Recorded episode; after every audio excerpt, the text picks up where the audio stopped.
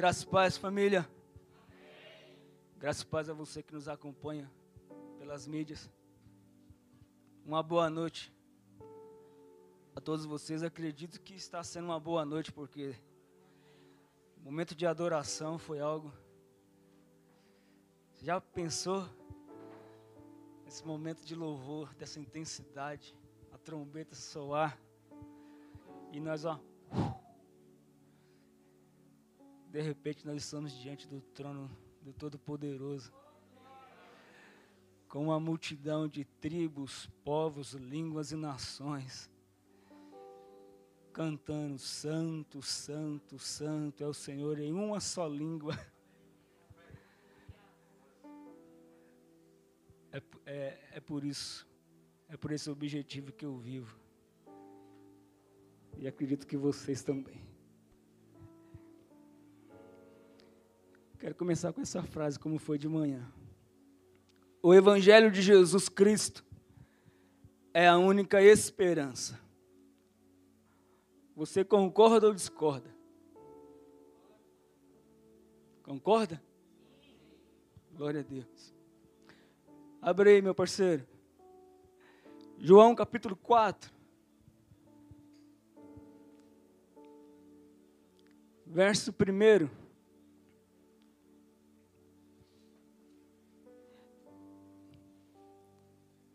Vou deixar aqui, cada Nós vamos até o 26. Você que trouxe sua Bíblia aí, abre ela. Foca na leitura. Você que não trouxe, acompanha aqui nos telões. Vamos dar ouvido ao que esse relato bíblico tem para nos ensinar mais essa noite. Diz assim: Os fariseus ouviram falar que Jesus estava fazendo e batizando mais discípulos do que João.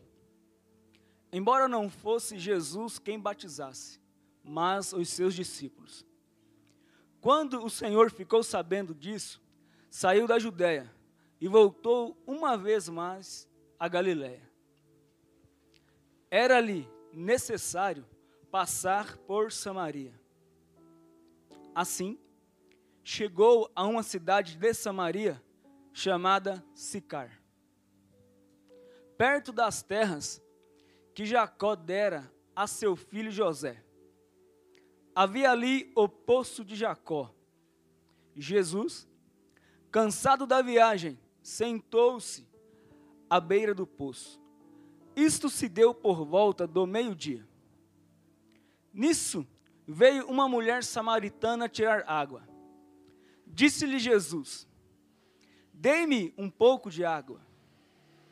Os seus discípulos tinham ido à cidade comprar comida.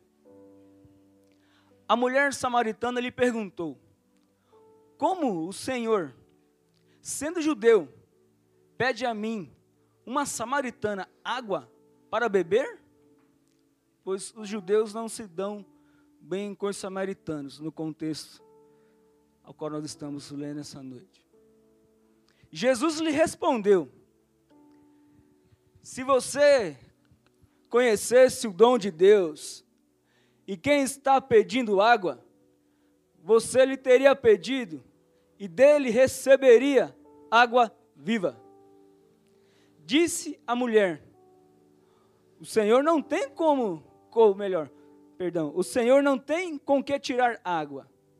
E o poço é fundo. Onde pode conseguir essa água viva? Acaso o Senhor é maior do que o nosso pai Jacó, que nos deu o poço do qual ele mesmo bebeu, bem como seus filhos e seu gado? Jesus respondeu: Quem beber desta água terá sede outra vez. Mas quem beber da água que eu lhe der, nunca mais terá sede. Ao contrário, a água que eu lhe der se tornará nele uma fonte de água a jorrar para a vida eterna. A mulher lhe disse: Senhor, dê-me dessa água, para que eu não tenha mais sede nem precise voltar aqui para tirar água. Ele lhe disse: Vá, chame o seu marido e volte. Não tenho marido, respondeu ela. Disse-lhe Jesus: Você falou corretamente, dizendo que não tem marido. O fato é que você já teve cinco, e o homem com quem agora vive não é seu marido. O que você acabou de dizer é verdade. Disse a mulher: Senhor, vejo que é profeta. Nossos antepassados adoraram neste monte, mas vocês, judeus, dizem que Jerusalém é o lugar onde se deve adorar. Jesus declarou: Creia em mim, mulher. Está próxima a hora em que vocês não adorarão o Pai, nem neste monte, nem em Jerusalém. Vocês, samaritanos, adoram o que não conhecem. Nós adoramos o que conhecemos, pois a salvação vem dos judeus. No entanto, está chegando a hora, e de fato já chegou, em que os verdadeiros adoradores adorarão o Pai em espírito e em verdade. São estes os adoradores que o Pai procura. Deus é espírito e é necessário que os seus adoradores o adorem em espírito e em verdade. Disse a mulher: Eu sei que o Messias, chamado Cristo, está para vir. Quando ele vier, explicará tudo para nós. Então Jesus declarou: Eu sou o Messias, eu que estou falando com você.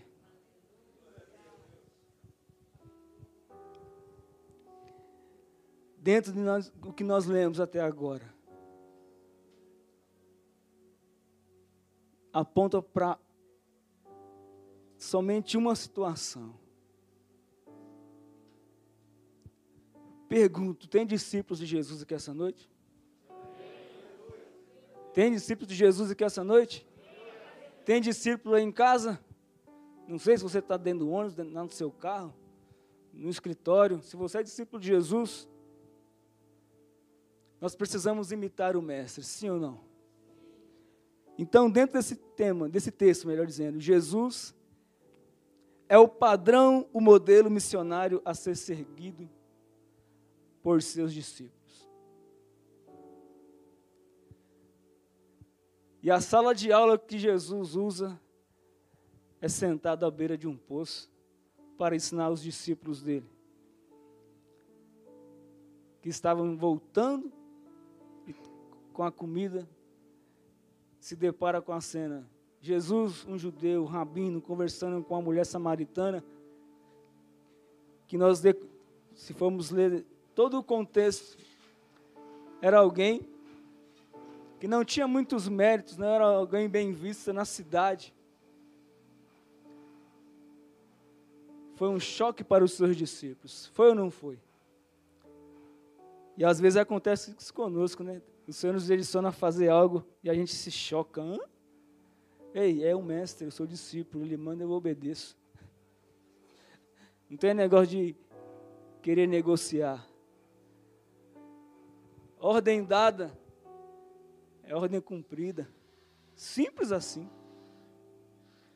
Jesus é esse padrão de missionário que nós, como igreja, precisamos imitar, se somos discípulos dele. Dentro desse contexto que nós lemos até aqui, nós temos seis lições a aprender com Jesus. Jesus, nessa sala de aula, sentado na beira de um poço, debaixo de um sol escaldante, que era meio-dia. Hoje estava quente, estava não estava. Glória a Deus pelo calor. Em tudo dai graça. Em tudo dai graça. Sofre menos. e ele está lá, agora, dando aula para os seus discípulos. E seis lições que nós aprendemos aqui. Primeira, eu vou listar rapidinho. Seis lições que aprendemos aqui com Jesus. Duas barreiras que a igreja precisa ultrapassar. Duas metodologias que a igreja precisa praticar. Duas missões que a igreja precisa focar. Pegaram aí? Repete ou não? Deu para. Repete? Duas barreiras que a igreja precisa ultrapassar. São, aí já são duas lições, certo? Mais duas lições. Du, dois, duas metodologias, melhor dizendo. Duas metodologias que a igreja precisa praticar. E duas missões que a igreja precisa focar, ter alvo. Primeira barreira a ser vencida pela igreja, pelos discípulos, é o deslocamento geográfico. É sair do que é cômodo e ir aonde ele nos enviar. Essa foi a missão, não foi? Que ele deixou para nós? Ide por todo mundo e pregai. Pregando vocês farão discípulos. E se nós aprendemos com Jesus esses métodos, essas lições, nós iremos reproduzir na vida dos nossos discípulos. E a obra irá avançar. Porque eu não posso estar em vários lugares, eu não sou Deus, eu não sou onipresente. Nenhum de nós estamos aqui essa noite somos. Mas o corpo de Cristo, ele está espalhado por essa terra. E se nós estivermos encaixados, vencendo essa barreira geográfica, se ele falar para você vai, levanta e vai. A gente pensa muito no lá longe, mas a barreira geográfica a ser vencida pela igreja por você, discípulo, é dentro da sua casa. É você, filho, que fica trancado dentro do quarto, bravo com seus pais. Ei, sai do seu quarto, se desloca geograficamente como discípulo e senta na sala. E deixa eles ver Cristo em você. E aí, pai, seu filho está lá, dentro do quarto, você não sabe nem o que está acontecendo lá dentro. Ei. Tem um deslocamento geográfico da sala para o quarto do teu filho. Da cozinha para o quarto do teu filho. A sua casa é o primeiro campo missionário. Um outro deslocamento geográfico é do portão do seu vizinho da direita, que está na sua frente. É sair do cômodo, do comodismo, às vezes é, é difícil, mas é possível. Ele dá estratégia. A igreja vencendo esse deslocamento geográfico, deixando o comodismo, nós iremos alcançar muitos, muito mais lugares em menos tempo. E a, estaremos apressando ainda mais a volta do nosso Senhor e Salvador Jesus Cristo. Esse deslocamento geográfico da igreja é simples, é ir ao encontro dos perdidos, pecadores e dos renegados na sociedade. Esses são os, os alvos da igreja. O objetivo da igreja são essas pessoas. Todos nós éramos assim. Eu estava comentando com a minha mãe hoje. Nasci em berço cristão. Mas isso não me garantia salvação. Teve que chegar um dia e eu tive que reconhecer Ele como Senhor e Salvador da minha alma, da minha vida, e me render e confessar Ele diante de todos, e firmar um compromisso, um relacionamento, descer ao batismo das águas, que é a, esse ato é você quebrando ponte. É você falando, não volto mais. Os problemas acabaram, as dificuldades já eram? Não, virão outras, porque Satanás ele é astuto. O miserável, ele é persistente. Mas o meu Senhor falou que maior é aquele que está em mim do que aquele que está no mundo. É aquele que habita em mim. Então eu tenho força para vencer. O deslocamento ele é feito por aqueles que vão, por aqueles que contribuem. Nós vamos, irmão, nós, nós estamos fazendo isso, estamos ou não estamos? Então nós estamos indo. E por aqueles que oram. Há muitos de nós que poderão fazer os três: se deslocar geograficamente, contribuir e orar. Outros irão orar e contribuir, mas nunca, nunca, nunca se contente somente em fazer uma coisa. Contribui e ora. Eu vou e vou contribuir. Como assim? É possível. Muitos missionários que recebem recursos lá fora, eles ofertam parte desse recurso na igreja local que está lá, para que mais gente se desloque para outra direção naquele país. Porque ele chegou lá, mas ele não pode ir mais para frente, porque senão fica aqui, como é que faz?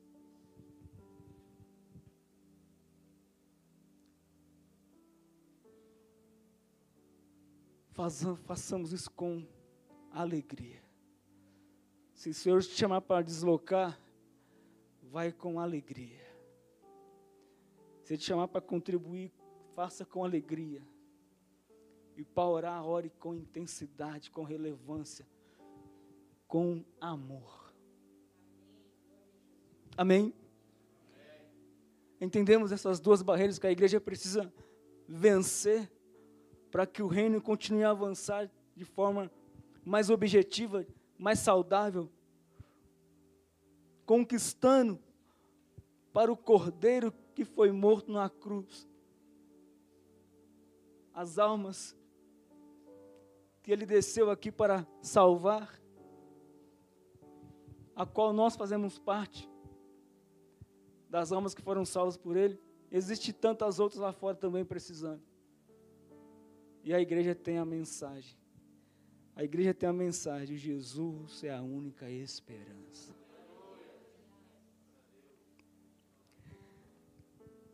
Segunda, ba segunda barreira a ser vencida pela igreja é mental, o preconceito.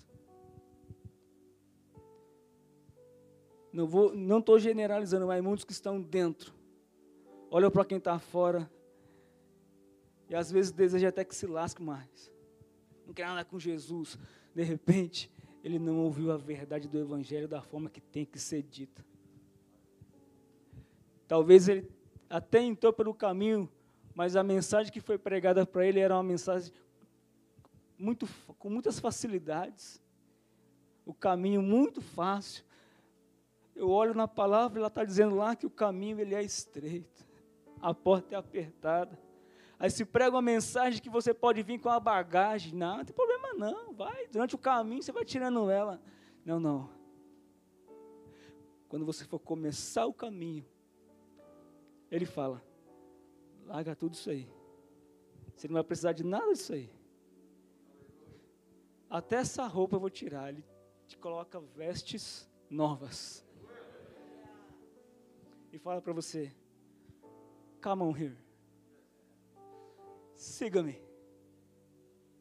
Só vem. Ah, eu preciso disso. Ele vai dar. O Senhor, eu estou precisando disso. Ele dá. Se o seu objetivo for o reino. Se eu buscar o reino em primeiro lugar, as demais coisas são.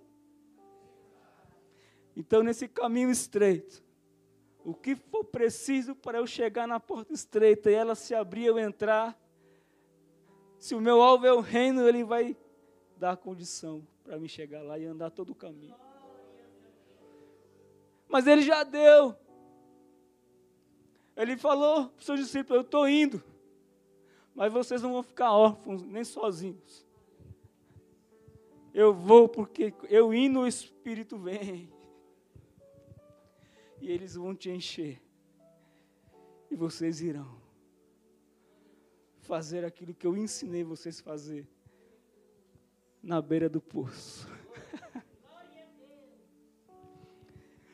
1 Coríntios, deixando uma referência dentro dessa questão mental e do preconceito, que a igreja precisa vencer essa barreira para nós alcançarmos almas para Jesus. Põe aí, por favor, 1 Coríntios 5, 9.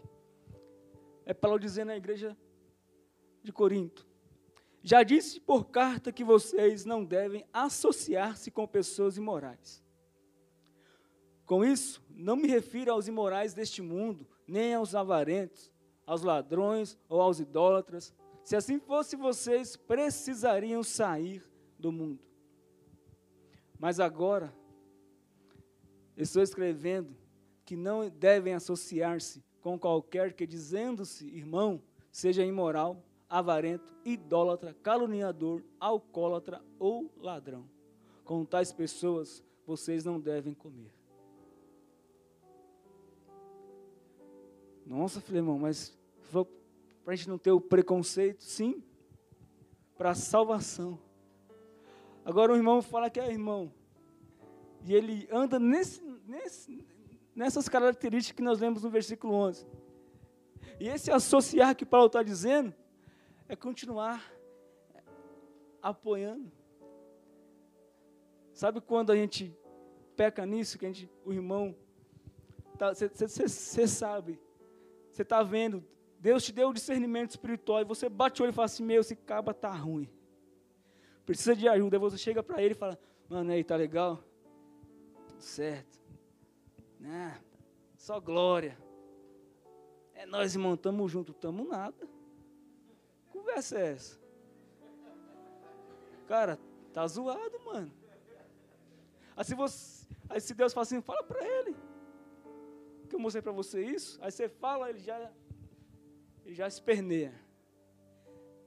Tá, tá me julgando. Não estou te julgando. Eu estou te alertando, cabra, para você não ficar dentro da igreja perdido. Porque nesse texto, Paulo está mostrando dois grupos de pessoas perdidas, os que estão fora e aqueles que estão dentro. Porque acham que é simples assim, ó. Fez, fez, aí bate com o remorso, não o arrependimento. Senhor, me ajuda, me ajuda, me ajuda. Não é ajuda, não. Ele já está te ajudando. Você está respirando, a misericórdia já está sobre você, a graça já está sobre você. O que mais você quer? É você que tem que arrancar isso de você. É você que tem que abandonar e falar: não quero mais. Eu estava andando assim, não, eu não quero, eu não quero estar perdido. Eu quero estar focado. Porque eu posso alcançar os que estão lá fora. Porque eu conheço. Então, Paulo está dizendo: não se associe nesse de bater e falar assim: é, irmão, é difícil mesmo, né? Complicado. É nada. É nada. Ele sabe a resposta para vencer os vícios. Confissão, arrependimento e uma entrega total ao controle do Espírito Santo. O problema é que a gente quer dar umas escapadinhas, metendo louco, como diz aí. Deus é amor. Ele é amor. Mas você esqueceu a outra parte, que ele também é justiça. Fogo consumidor.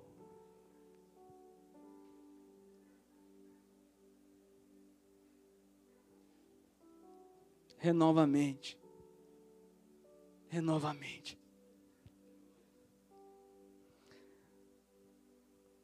Você tem que ser o do grupo que está ciente. Lá fora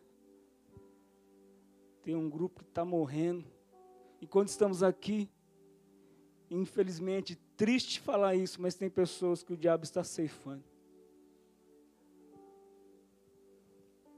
E o Senhor olha e fala: Poxa, tanta igreja para se deslocar, mas eles não se mexem. Não me refiro a nós lirianos. Mas também não estou aqui dizendo que nós somos melhores que estamos fazendo, não, porque sempre nós podemos fazer mais. Sempre. Ele foi até as últimas consequências para te salvar. Ele veio, sofreu, morreu, ressuscitou. Deixou homens aqui cheios do Espírito Santo. E é por isso que chegou até nós a palavra dele. Porque senão muitos aqui já teriam se suicidado há muito tempo atrás.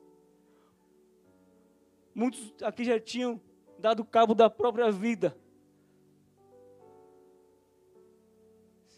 Se a palavra da vida não tivesse chegado na nossa língua. Louvado seja o nome do Senhor pela igreja que um dia se deslocou, seja lá de qual região do mundo, e chegou ao nosso Brasil.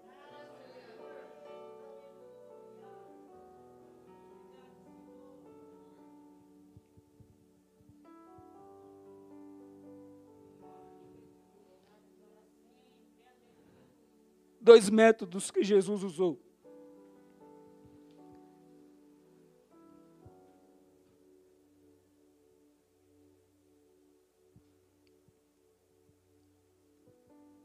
Primeiro método, método, melhor dizendo, aproximação pessoalmente, com empatia e relacional.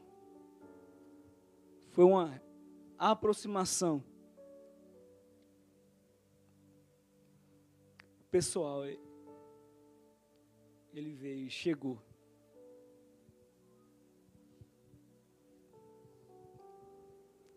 E ele chegou, se aproximou com empatia. Você sabe o que isso significa? Sentir a dor, sofrer junto. Compadecer, ter compaixão da pessoa. Ela não sabia quem Jesus era ainda, mas Jesus já tinha a capivara dela todinha. E ele falou assim: eu, eu, ela não precisava de mais um para condená-la, ou para julgá-la, ou para apontá-la, para falar. Ela não precisava, mas ela, ela, ela esperou isso, porque se os próprios samaritanos faziam isso, um judeu então, se tivesse uma espada, uma coisa, passava o cerol. Porque eles não se davam bem. Aí um judeu se aproxima, pessoalmente porque os caras passavam longe. Samaria fica no meio de Israel. Quem está no norte quer ir para o sul, do sul para o norte, vice-versa. Faz outro caminho, mas não passa por dentro de Samaria, não passava. Nem o pó da cidade eles queriam nas suas sandálias de tão ódio, de tão ira, de tão rancor, que eles nutriam de um para com o outro. E eram dentro da mesma nação. Um exemplo é a capital não querer saber do interior. Não põe o pé lá. Ah, mas para ir para Minas, não sei se se passa pelo interior. Quem viaja aí acho que sabe. E para ir para o Rio de Janeiro, exemplo. Não, mas tem que passar por Campinas. Não, não passo nada. Não, no outro caminho, a gente vai ter que ir lá. Vai gastar mais duas horas, vai gastar combustível, não tem problema. Eu, eu sofro prejuízo, mas eu não ponho o pé lá. Era isso que acontecia com os judeus. As caravanas. Se perdia muita coisa nessa volta. Animais morriam, mantimentos era jogado fora porque não naquele calorzão do. Não chegava a tempo de ser usado. Mas aí, Jesus vem ensinar mais uma lição para os seus discípulos. Amém? E Ele está falando para nós hoje: ei, ei, aproxima. Aproxima mais das pessoas. Mas aproxima de forma pessoal. Hoje temos os meios de comunicação, internet. Faz com... É o primeiro contato, maravilha, mas marca um café. Ei, vamos tomar um suco? Vamos comer uma pizza? Vamos fazer alguma coisa? E quando você chegar, você começa a conversar. Aí a pessoa, ela, ela vai saber que você é crente. E ela vai soltar alguma coisa. Meu, tá embaçado, mano. A vida tá ruim, não sei o quê. E o que mais, ela, é, o que ela não precisa é o tapinha. É, a vida é complicada. Não, não é essa a resposta que ele espera. Ele espera, aí. Eu sei quem pode resolver o seu problema. E talvez ele questione, hã? Sabe quem? Jesus Cristo. Jesus Cristo é. Eu sou prova. Aí você testemunha. Testemunha. Se você não lembra a passagem bíblica, se você não está com a Bíblia no momento, Lembra o que o seu redentor fez por você? Começa a contar, cara, eu era assim. Eu era assado, ó, eu fazia isso, isso, isso. Mas teve um dia que eu me encontrei com alguém. E eu, eu precisava, e eu falei que eu estava igual você. E eu falei para ele, igualzinho você falou. E ele falou para mim, cara, eu tenho a solução. E eu fui em tantos lugares, eu fui em tantas pessoas, eu fiz tantas coisas e não encontrei. Você simplesmente vira para mim e fala que tem a solução? Qual foi a reação da mulher quando Jesus falou que tinha água? Ela falou assim: Não, eu quero saber da sua água. Foi assim? Ele falou assim: Eu tenho água viva. Aí a mulher falou: O quê? Ah, me dê, me dá. Me dá porque eu não quero ficar mais com sede, eu não quero mais ter que vir aqui pegar água nesse poço. Me dá água, me dá, me dá essa água logo, favor. Foi isso que a mulher quis dizer quando ela fala: me dê dessa água, porque eu não quero mais voltar nesse poço.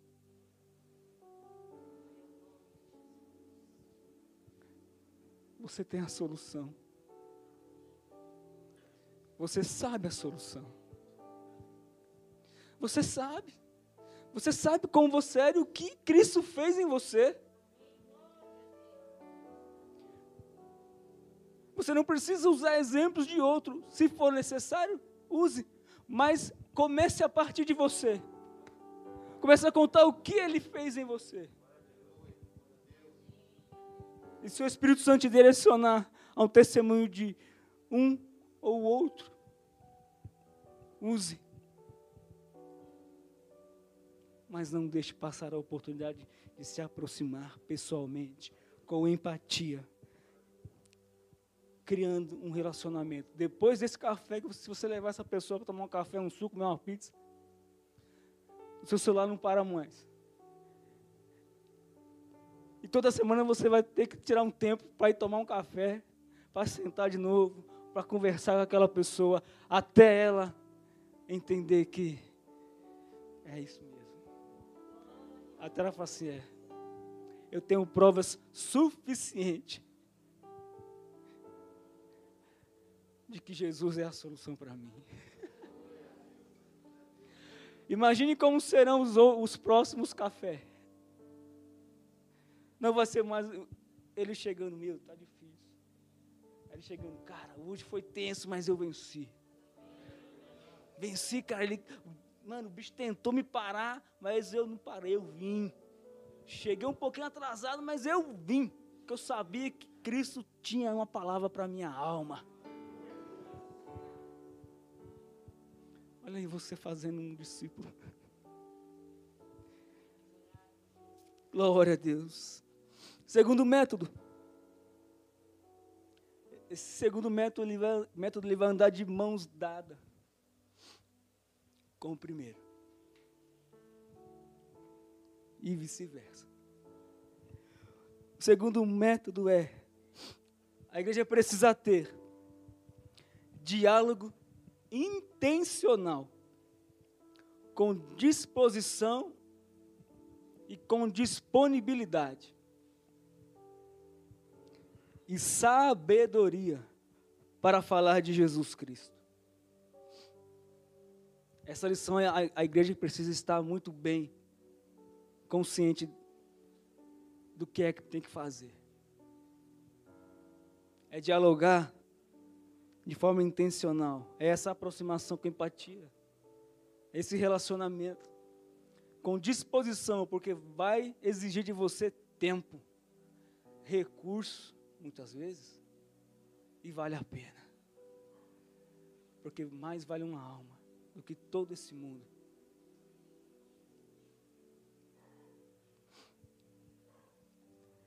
E para falar de Jesus com sabedoria, a igreja tem que ser objetiva, clara, ó, na lata, sem rodeios.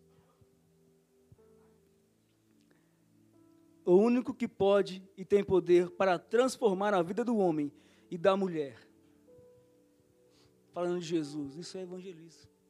Isso é evangelismo quando você faz isso. Quando você se aproxima pessoalmente, com empatia, buscando um relacionamento, dialoga com intenção você está ali com a intenção de ouvir, de ajudar, de contribuir, de cooperar com aquela pessoa. Não simplesmente deixar ela falar, entrar aqui, sai por aqui, não. Entra aqui, aqui dentro já está já tá trabalhando as ideias, o Espírito Santo já está te dando direção, já está falando, ó, a estratégia é essa, essa, essa faz assim, faz assado. Ó, desse, desse, jeito aqui ela não tem para onde correr e ele vai te dando estratégia para você ir cercando. Aí você conduz uma ovelha que está perdida, à beira do precipício, para dentro do aprisco.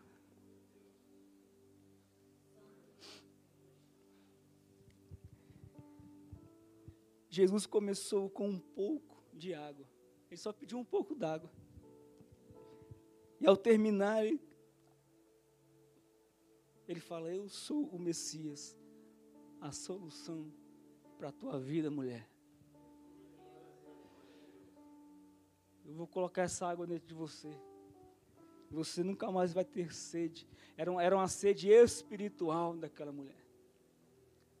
Não era algo físico, era por dentro. E Cristo pegou ela por, de, de dentro para fora. E de dentro para fora, agora dessa mulher começou também a jorrar essa água viva. Que ela não conseguiu guardar só para ela a água. O que ela fez? Ela desceu para a cidade. E saiu chamando todo mundo, ei, vem, vem, vem, vem, vem, que eu encontrei. Eu encontrei o Messias, que me falou tudinho da minha vida. E não tinha como duvidar, porque era um judeu. Era Jesus. Ninguém tinha ouvido falar dele ainda. E a palavra nos vai dizer que a cidade inteira veio.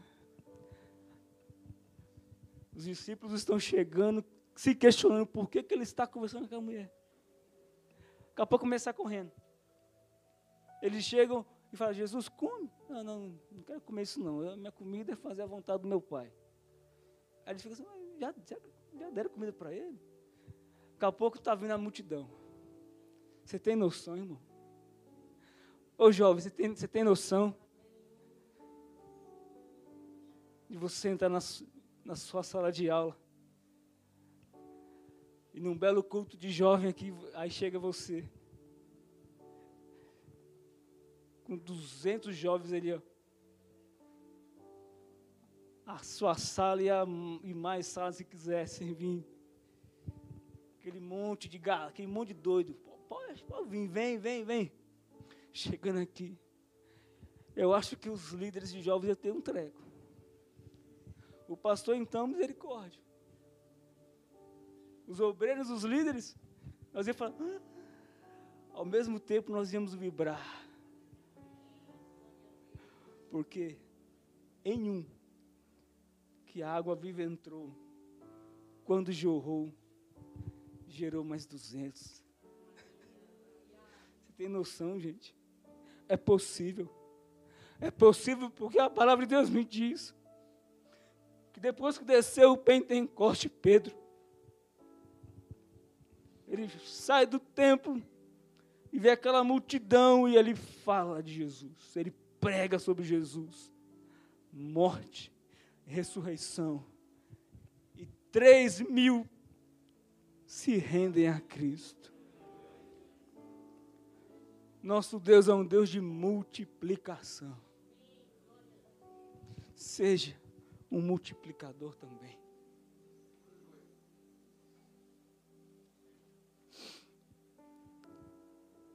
Caminhando para o final, duas missões que a igreja precisa focar. A primeira missão que a igreja precisa focar. Pode parecer redundante falar, mas vale a pena sempre lembrar. Pregar a verdade do Evangelho. Pregar toda a verdade do Evangelho.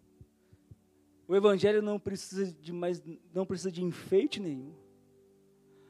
O Evangelho não precisa de uma nova roupagem.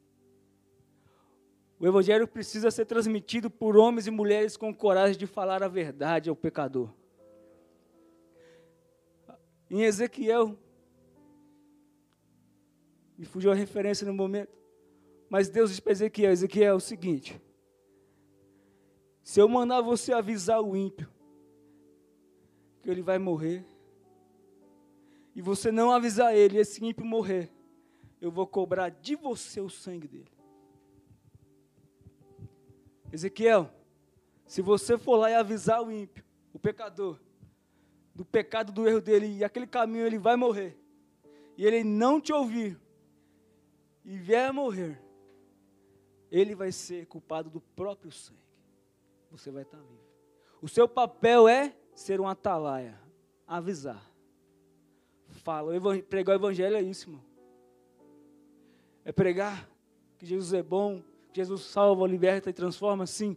Mas o evangelho também lhe aponta para um, para uma direção também que há consequências para aqueles que o rejeitam. Não há caminho alternativo. Só há um caminho, Jesus Cristo. Não tem atalhos. Porque todo atalho vai te levar a um caminho de morte. Então a igreja precisa estar com, essa, com isso em mente. Pregar o Evangelho. João 3,16. Porque Deus tanto amou o mundo que deu o seu Filho unigênito, único, para que todo aquele que nele crê não pereça, mas tenha a vida eterna. Essa é a mensagem do Evangelho. Ei, pecador, ele te amou. Ei, irmão que está afastado, Ele te ama. Ele continua te amando. Ele deu o filho dele, lembra? Ele veio, deixou a sua glória, se fez servo, nos serviu, sofreu em nosso lugar, morreu por nós naquela cruz. Ao terceiro dia ressuscitou selou a nossa salvação.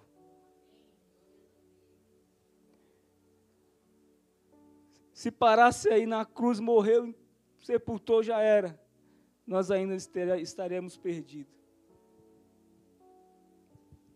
Por quem estaria diante de Deus? Falando, o meu sangue comprou. Oh, papai, com meu sonho eu comprei eles de volta para ti. O Espírito Santo agora desce, que tem um monte de casa para você morar. E nunca é suficiente. Sempre o Espírito Santo está disposto a ir morar em mais casas. Cada pessoa que se rende a Cristo é mais uma casa que o Espírito Santo vai morar.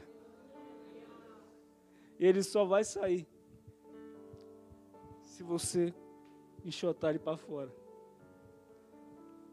Mas se você enxotar ele para fora, você corre o risco. Porque é só o Espírito Santo que nos ajuda a andar no caminho. Sem ele a gente fica perdido.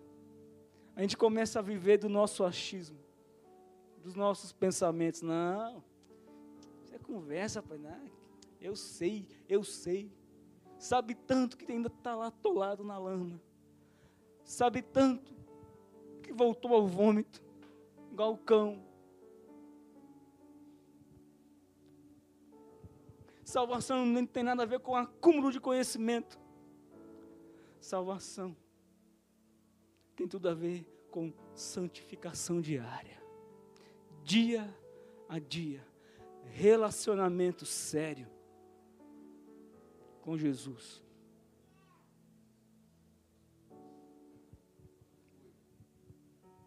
Só Jesus pode trazer alívio e salvação à alma do perdido e pecador. É a verdade a ser pregada. Vocês concordam comigo? Que ele é a única, não tem outro. Muitos estão por aí falando que existe. Ah, todos os caminhos levam a Deus. Depende de que Deus estão falando. Porque se for o Deus da palavra da Bíblia, está bem claro que o caminho é Jesus. E é mais legal ver às vezes muitos aí querendo ainda, hoje ainda querendo falar que o negócio de evangelho é uma religião, é um negócio para pessoas fracas, né? Porque os intelectuais não querem ser servo. Eles que querem que outros os sirvam. Por isso é difícil eles entender como assim um Deus que deixa a sua glória, vem viver como um homem, passa pelas mesmas situações que um ser humano, ainda morre e ressuscita. Na mente dele não entra. Porque não é com intelectualismo deste mundo. É fé. Isso só por fé. Aí eles contam, foi com a minha mãe hoje. E quanto mais eles cavam para tentar achar alguma coisa para falar que o evangelho não é verdade, que é uma religião que, inventada por homens, mais provas vêm à tona de que o nosso Deus existe e é grande, soberano. Jesus veio e a igreja está aí até hoje. Está aí a Bíblia séculos e por séculos tentando destruí-la, mas não está aí.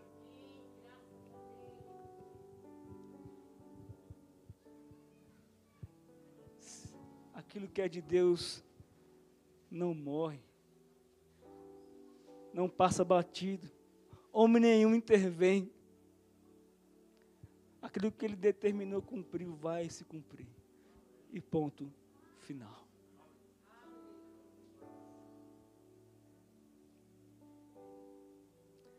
A segunda missão, que a igreja nunca pode perder, o foco é na pregação do Evangelho da Paz. Hoje está uma moda de, da pregação de um Evangelho de guerra. Estão pregando o Evangelho de guerra contra pessoas. Paulo nos ensina em Efésios que a nossa luta, a nossa guerra, a nossa batalha não é contra carne nem sangue, são contra principados e potestades. O Evangelho da paz é isso. É falar, ei, Jesus é o caminho, a verdade e a vida. O Evangelho da paz é também alertar dos perigos fora do caminho que é Jesus. O Evangelho, ele te chama. O Evangelho não te esconde nada. Ele não traz uma fantasia para você. Não, mas ele fala toda a realidade da humanidade.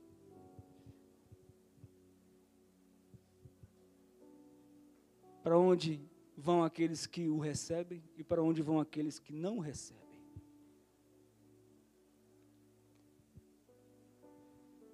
Muitos têm aquele pensamento que, ah, no último momento, vai com a pessoa no último momento. Ah, eu não estou aqui para julgar, mas, poxa, eu tenho uma vida aqui para viver com Ele.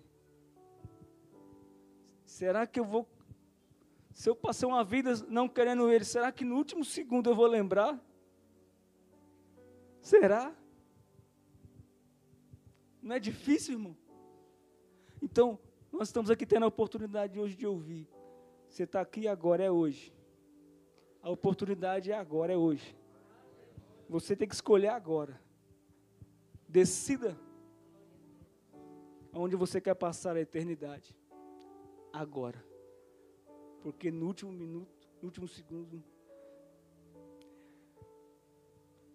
eu acho complicado Eu acho. Estou falando do Filemon.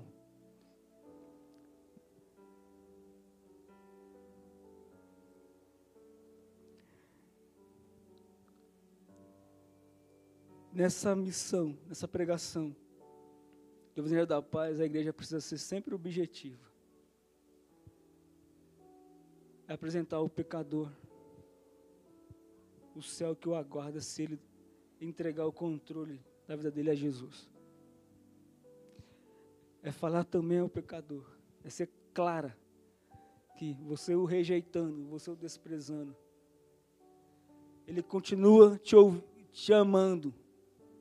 Ele te ama. E talvez você tenha outra oportunidade ou não. Mas ele também te alerta que a eternidade não será no local agradável. Inferno nada mais é do que a ausência total de Deus. Aonde não há presença de Deus, aí se caracteriza o inferno. Aí as trevas tomam conta. Venha, vem para Jesus. Vem para a luz.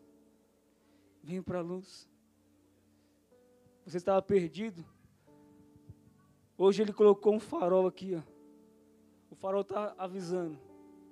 É aqui, ó. Vem. O lugar é aqui, vem. Mantenha essa direção. Você chegou aqui, continua vindo. Você vai chegar até mim. Não muda o foco. O Evangelho é a única esperança são as boas notícias. É a missão da igreja. É a missão que a igreja não pode perder o foco.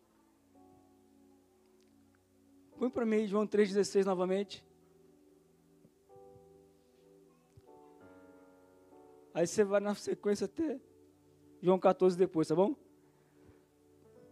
Porque Deus tanto amou o mundo que deu o seu Filho unigênito para que todo o que nele crê não pereça, mas tenha vida eterna.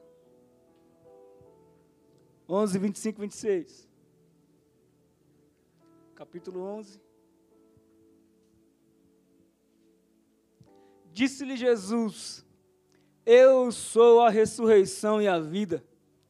Aquele que crer em mim, ainda que morra, viverá. E quem vive e crer em mim, não morrerá eternamente. Você crê nisso? É o Evangelho. João, João 14, 6.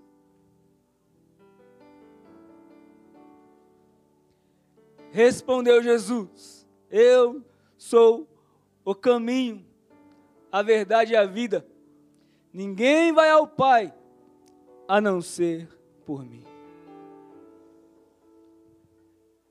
É essa mensagem que a igreja precisa pregar para o perdido, o pecador e lembrar aquele que está aqui dentro perdido também.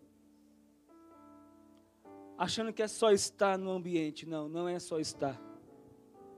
Estar nesse ambiente, nós ouvimos palavras, participamos de um momento de adoração de louvor, é um momento de intimidade no coletivo, no corpo, como igreja, na adoração.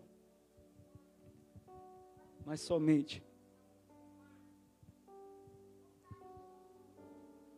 quando a gente vive isso, quando estamos lá fora, quando estamos às vezes só.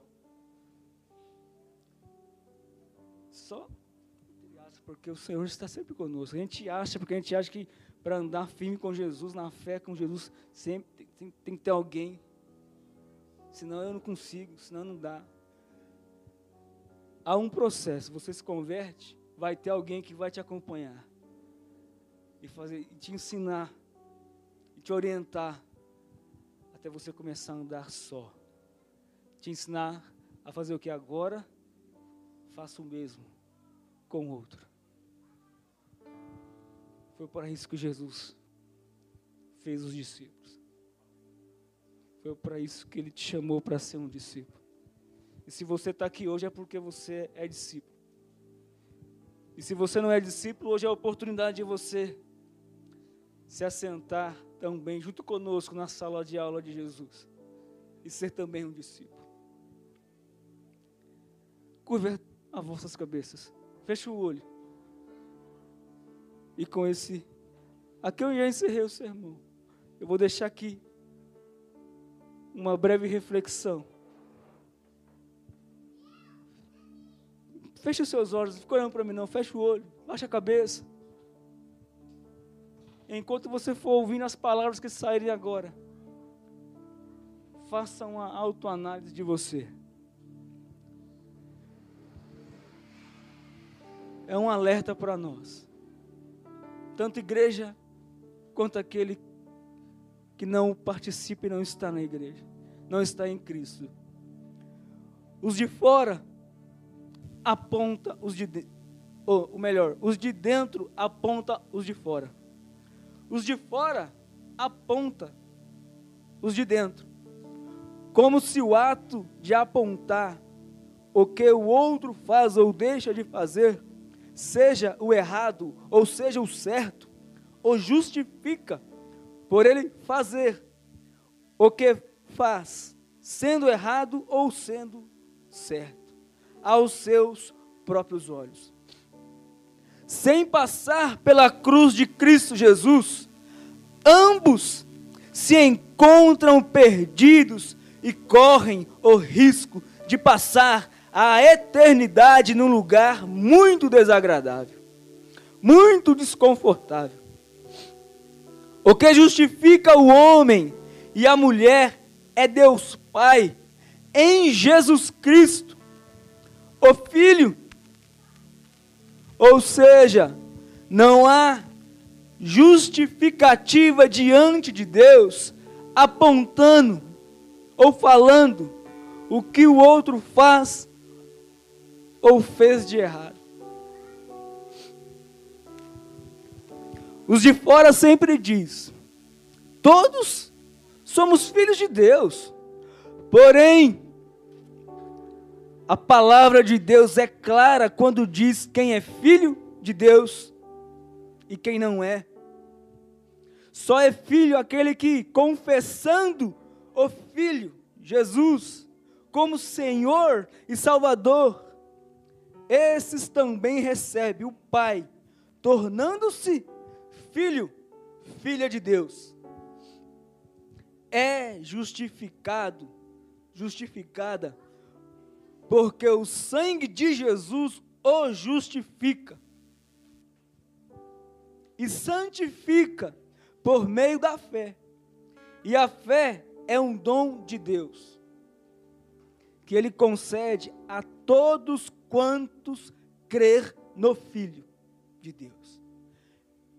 Jesus, quem se arrependeu de sua vida de pecado e a abandonou, esses alcançam misericórdia e graça. Nessa noite, nenhum de nós que estamos aqui reunidos no presencial, nenhum de vocês que nos acompanhou pelo YouTube, pelo Facebook, nenhum de nós hoje aqui é inocente, mas diante de Deus. Porque você recebeu o testemunho. Agora depende da sua escolha